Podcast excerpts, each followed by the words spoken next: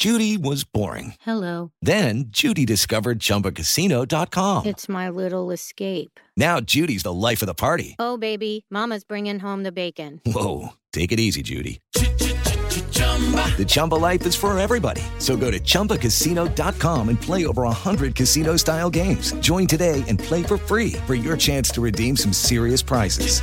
chumba ChumbaCasino.com. Purchase necessary. Void where prohibited by law. 18 plus terms and conditions apply. See website for details. Ciudadanos informados, informando. Este es el podcast de Iñaki Manero, 88.9 Noticias. Información que sirve. Tráfico y clima cada 15 minutos. Muchos estarán de acuerdo en que las cosas han cambiado con la pandemia. No, desde luego, 88.9 Noticias, información que sirve y por iHeartRadio, yo soy Iñaki Manero, entre ellos la sexualidad humana. En estos dos años de pandemia, quien a lo mejor tenía su pareja en casa, pues a lo mejor sí siguió teniendo relaciones con su pareja, o a lo mejor no, a lo mejor se detuvieron, se ralentizaron. Y otras personas que a lo mejor estaban solitas en casa, pues eh, empezaron a, a verse más creativas empezaron a buscar formas tecnológicas, ¿no? De acercamiento con, con, otras personas, o formas de ligue, o formas de contacto sexual, porque sí se vale, igual también el, el, el sexting, ¿no? el mandar mensajes de texto de una manera sana entre adultos, este, consensuado, ¿no? es una forma de expresión de la sexualidad sana. ¿Cómo ha cambiado? ¿Cómo ha cambiado la sexualidad en este 2022? ¿Cómo viene la sexualidad ahora? ¿Cómo se imaginan los sexólogos el, el sexo? Eh, cuáles son las prácticas, cuáles son los riesgos de hoy. Vamos a platicar, le agradecemos mucho que nos tome la llamada en 88.9 Noticias con nuestro amigo, el doctor Juan Carlos Acosta, sexólogo clínico, médico cirujano, terapeuta sexual. ¿Cómo estás, Juan Carlos? Gusto saludarte, buenas tardes. ¿Qué, tal, Iñaki? Muy bien, y tú, muy buenas tardes, y pues, al contrario, muchas gracias por la invitación, y qué tema tan interesante el que, el que están proponiendo. Creo que hoy en día hay muchas, muchas cosas que están cambiando, y algo, algo cierto es que la sexualidad es una es una de ellas y digo este parteaguas de, de la pandemia nos hizo descubrir muchas muchas cosas que no sabíamos y otras que aprendimos a, a empezar a disfrutar. Entonces me llama mucho la atención todo lo que estabas comentando porque evidentemente el este encerramiento que tuvimos pues nos nos hizo o algunas personas separarnos de nuestra pareja o algunos otros fue como renovarse o morir, ¿no? O sea, entonces ya la monotonía que se vivía, las cosas que hacíamos tuvieron que dar un vuelco para que hoy la sexualidad pudiera seguirse disfrutando desde otras formas. Mencionabas muchas, muchas cosas que, que realmente hoy la gente está haciendo y se está dando la oportunidad de vivir y creo que, que me parece que, que era como una necesidad el, el hacerlo, más allá de ponerle algún adjetivo como algo normal, algo bueno, algo malo, sucio, limpio, no sé, simplemente ahora ya en sexualidad nosotros le llamamos expresiones comportamentales de la sexualidad, es decir, la forma en la que la persona este, expresa un comportamiento sexual y es válido siempre y cuando tú lo mencionabas, sea consensuado y no se daña a ningún otro. Sí, como, como ha ocurrido siempre, ¿no? Aún antes de, la, de las tecnologías, antes de que nos acercaran más las tecnologías y no tuviéramos que vernos las caras, pues también, también había, que, había que seguir ciertas reglas, ¿no?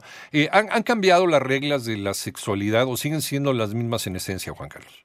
Yo creo que se han ido renovando y uh -huh. hemos ido aumentando como ciertas cláusulas, uh -huh. porque hoy en día creo que una de las reglas principales es no, no dañar a la otra persona, ¿no? Y siempre sí. respetar los límites que la otra persona viva. Sí. Pero siento que hoy en día se le han aumentado algunas cláusulas en donde la persona se ha dado oportunidad de experimentar nuevas cosas que me parece que, que eran importantes que se, que se dieran y en donde pasáramos como de eh, llevar a cabo prácticas clásicas como un misionero, como una recámara, a, a abrirnos a posibilidades en donde hoy en día esta parte de la tecnología nos, nos ayuda, desde juguetes sexuales que podamos utilizar, desde prácticas que los hombres anteriormente no se animaban a disfrutar, como un beso negro, como una penetración por parte de su pareja, y no me refiero a una pareja hombre, uh -huh. sino una, una pareja mujer, y obviamente en el caso de las mujeres, esta parte como de abrirse una posibilidad de besar a alguien más frente a su pareja, de estar con alguien más estando con su pareja, de estar en un encuentro con otras parejas y, y poder disfrutarlo,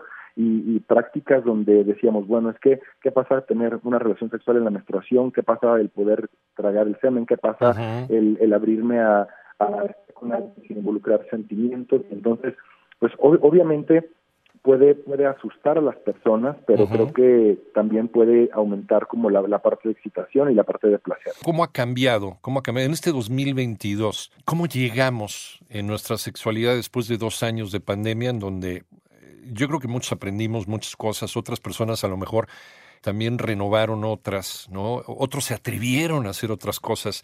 Eh, la pandemia nos ayudó a, hacer eh, eh, más cautelosos, Juan Carlos, o más atrevidos. Yo creo que la, la pandemia nos ayudó a hacer de las dos formas. ¿A, qué, ¿A, qué, me refiero con lo que estás comentando? eh, cautelosos en que hoy hoy creo que pudimos conocer más a nuestra pareja y pudimos darnos cuenta que anteriormente cuando solo teníamos relaciones sexuales un viernes en la noche un sábado en la noche que era cuando teníamos como el tiempo y estábamos más en casa muchos de los problemas que vivíamos me refiero fisiológicamente, no eran como tan evidentes. ¿A qué me refiero? Tal vez una mujer tenía deseo sexual solo una vez a la semana y le, y le alcanzaba para poder cumplir con su pareja lo que, lo que se necesitaba. O tal vez un hombre que tenía problemas con erecciones o no tenía como un, un buen control de su eyaculación, bueno, era un evento que se presentaba una vez a la semana y no daba como mucho conflicto. Pero sin embargo, cuando estuvimos en pandemia, todos los días y nos veíamos y queríamos tener relaciones sexuales con más continuidad, estos problemas se fueron eh, haciendo más evidentes. Incluso las consultas por eyaculación precoz, por disfunción eréctil, por falta de orgasmos, aumentaron, al menos en, mi consultorio. Nos hicimos más atrevidos porque entonces era aburrirnos de hacer lo mismo todos los días, quitar la ropa interior de la misma manera, empezar a tocarnos de la misma forma, hacer las mismas posiciones, y entonces dijimos, esto obviamente tiene que cambiar. Empezamos a ver videos, empezamos a ver información, empezamos a ver películas y dijimos, ¿por qué no, por qué no atrevernos a hacer esto? algunas personas se atrevieron a meter a, alguna, a un tercero en la relación, otras se atrevieron a meter a, otras cuatro personas a la relación, de tal manera que, empezaron a vivir cosas. Y obviamente esto nos metió en otra situación, que entonces ahora era como me arde al orinar y ahora tengo como me sale pus a través del semen y entonces ahora me di unos animalitos en el vello púbico, ahora ya empezaron a aparecer verruguitas en los genitales y entonces me di cuenta que pues ahora empezaba con otras infecciones de transmisión sexual. Entonces, el hecho de atrevernos trae sus no quiero llamar este, consecuencias o, consecuencias malas, sino simplemente son cosas que se empezaron a dar y solo hay que aprender a, verlas. Me llama mucho la atención que un, paciente, estando en pandemia, con tal de, hacer algún cambio, un día estaban en, la regadera, él y su pareja, este, se empezaron a, a depilar o a rasurar el vello público y se dieron cuenta que él tenía unas verrugas ahí en el, en el vello púbico que jamás se los había visto porque el vello púbico era demasiado abundante. Y se dan cuenta que al decidir depilarse para hacer un cambio, se encuentran estas situaciones, ¿no? Y obviamente pues una verruga en los genitales es virus de papiloma humano que debieron de empezar a, tratar. Entonces, creo que la sexualidad es, es, uno de los pilares, Iñaki, que sostiene la relación de pareja. Si, si la sexualidad no existe, entonces no podemos decir que estamos con una pareja. Tal vez estamos con un compañero o compañera de vida, o estamos con otro papá o otra mamá de nuestros hijos, no, o sea, somos papás de unos hijos, somos compañeros de vida, somos roomies. No podemos decir que somos una pareja cuando no tenemos relaciones sexuales. Y hoy en día sabemos que las parejas, al menos entre los 20 y los 40 años de edad, deben de estar teniendo relaciones sexuales o encuentros de tres a cinco veces a la semana. ¿Tres a cinco veces a la semana? ¿Sería lo normal en una, en una sexualidad sana, en una pareja? Exacto, sería como el, el, promedio que debiera de vivir una, una, una persona en esa edad. Ahora, siempre he dicho yo que una, un, al menos un hombre tiene forzosamente, tiene que eyacular todos los días, mientras esté entre la edad de los 20 y los 45 años, porque el eyacular todos los días te da protección para cáncer de próstata. Cuando tú eyaculas todos los días, oxigenas el pene, activas los testículos, congestionas la próstata, contraes las vesículas seminales y esto es darle salud a los genitales. Y fíjate, te voy a decir un dato muy interesante. Sería mejor que una mujer no se prestara a tener relaciones sexuales, y, o sea, no teniendo un orgasmo, a, que, a que esté teniendo relaciones sexuales y no tener un orgasmo. ¿A qué me refiero? Si tú eh, entras a una relación sexual, en el caso de la mujer, tienes forzosamente que terminar, tienes que terminar, porque la congestión de sangre que se lleva a la pelvis y que no sale a través de un orgasmo te puede perjudicar más que ayudarte. Entonces, cuando estás en una relación sexual y tu pareja eyacula muy rápido o no tiene una buena erección y no te satisface o tú no alcanzas un orgasmo, eso te va a perjudicar más a que no tuvieras una relación sexual. Tú tienes que ayudar a tu pareja a que tenga su orgasmo a pesar de que tú ya tuviste el tuyo, porque es un mal también de muchos hombres. ¿eh? Ah, pues yo ya me vine, entonces ya, ¿no? Ya la otra persona a ver cómo le hace, ¿no? Exacto. Exacto. Uf. oye, ¿hacia dónde va la sexualidad humana, Juan Carlos, en este 2022? Porque la población también está envejeciendo, ¿no? De repente seguimos esta misma ruta que siguen algunos países occidentales. ¿Qué pasa con una población que va envejeciendo y su sexualidad?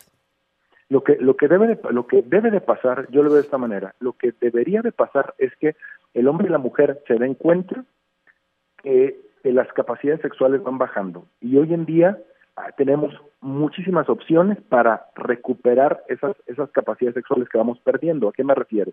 Si hoy, si hoy como población estamos eh, durando más años, eso, esto obviamente no, no, no, no cambia con nuestra fisiología, ¿no? De, de, cualquier forma la testosterona baja y las hormonas femeninas también. Entonces hoy, hoy una persona tiene que saber que a los 70 años puede tener buenas erecciones todavía, que una mujer de 60 años ya no puede resignarse solo a ser una abuela y una compañera de vida de su pareja, que hoy en día yo tengo aquí pacientes en mi consultorio 60, 65 años, 70 años, fíjate qué interesante, 70 años, una mujer de 72 años conoció a otra persona de 75 años a través de Facebook, vino esta señora aquí conmigo al consultorio y me dijo, eh, tengo 72 años, acabo de, de conocer a, a, una persona, quiero que sea mi novio, nos vamos a encontrar en tres meses y quiero que me pongas al 100% Qué para un encuentro sexual con él. Imagínate una señora de 72 años.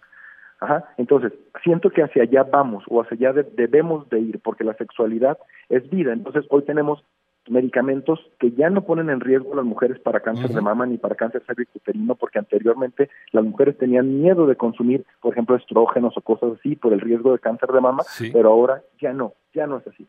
Sí, qué maravilla. La verdad, eso quiere decir que hay que dejar a un lado el deber ser, ¿no? Y finalmente, el sexo se puede presentar, se debe presentar en todas las etapas de la vida. Nada de que ya estoy grande para tener sexo. No es cierto, puede ser en cualquier momento. Doctor Juan Carlos Acosta, ¿en dónde te encontramos para todas estas preguntas y tratamientos y todos estos eh, maravillosos datos que nos estás regalando?